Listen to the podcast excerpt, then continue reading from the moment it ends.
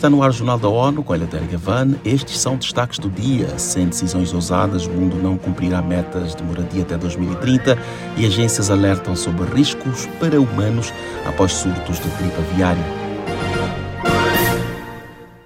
Um alerta conjunto de agências das Nações Unidas e de uma entidade parceira revela que surtos de gripe aviária pelo mundo ameaçam seres humanos. Milhões de aves são sacrificadas para evitar que o H5N1 da influenza se espalhe.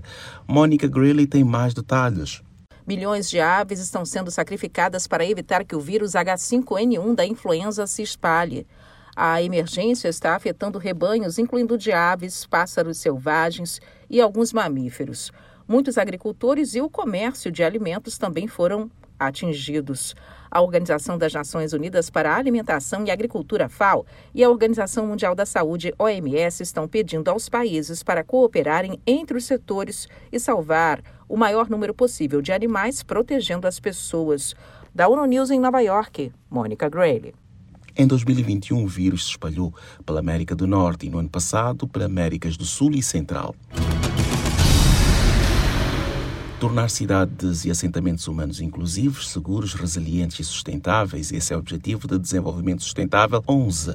Em entrevista à ONU News em Nova York, o chefe da assessoria internacional do Ministério das Cidades do Brasil, António da Costa e Silva, que participa do evento, ressaltou que a oferta de moradia é uma prioridade no país.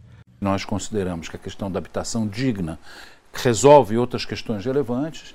Nós também temos a meta de tentar atingir ah, não apenas o, a, a, o, abastecimento de água potável, que nós já temos índices bastante robustos, mas, sobretudo, o desafio do saneamento básico, das, das águas servidas, atingir um nível razoável de 95% até o final do governo.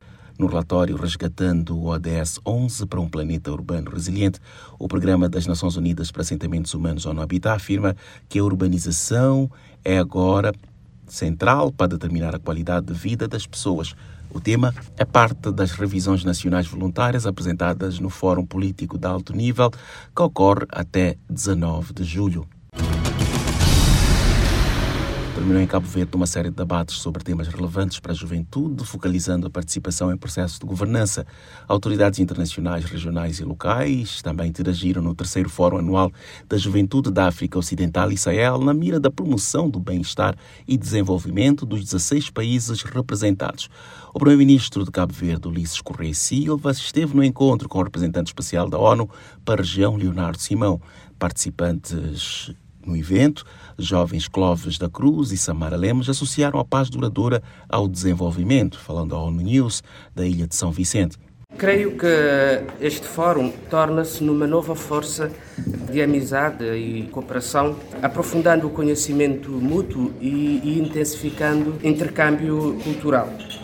A opinião da juventude é importantíssima porque nós vivemos na pele todas as dificuldades e os desafios que nós temos de enfrentar e é muito importante a juventude estar devidamente organizada para ser ouvida. É muito fácil reclamar e, e, e falar mal das situações em grupinhos, mas precisamos nos organizar enquanto associações, enquanto federações, para termos meios burocráticos e legais de sermos ouvidos. O chefe do governo cabo-verdiano elogiou a consciência ambiental e climática dos jovens. Correia da Silva pediu ainda mais empenho dos jovens por uma África em favor de ambientes favoráveis aos avanços políticos, econômicos e sociais. Uma parceria para reforçar a qualidade de equipamentos de hospitais e postos de saúde em Moçambique foi anunciada pelo diretor da Organização Mundial da Saúde, OMS, em visita ao país na semana passada. Tedros Ghebreyesus esteve no Centro de Saúde de Boane, província de Maputo, capital moçambicana. Acompanhe os detalhes com Ouripota. O chefe da OMS informou que a agência da ONU deverá prestar apoio técnico para mobilizar fundos e melhorar as condições da rede hospitalar pública em Moçambique. O suporte da OMS reforça o plano do governo de construir um hospital em cada distrito moçambicano. We will continue to support technically to realize uh, this uh, goal. Tedros contou que é desejo da OMS que todos os moçambicanos tenham facilidade de acesso ao hospital sem gastar nada. Ele defende que a agência vai ajudar no desenho de infraestruturas sustentáveis Na ocasião, foi anunciado que em breve peritos internacionais estarão em Maputo para trabalhar com especialistas moçambicanos a fim de avaliar as necessidades relacionadas com as infraestruturas hospitalares no país. De Maputo, para ONU News, Ouripota. O diretor-geral da OMS, Tedros Ghebreyesus, visitou Moçambique no âmbito da Conferência Internacional de Investimento em Infraestruturas em Setor de Saúde, que se enquadra na iniciativa presidencial Um Distrito, Um Hospital.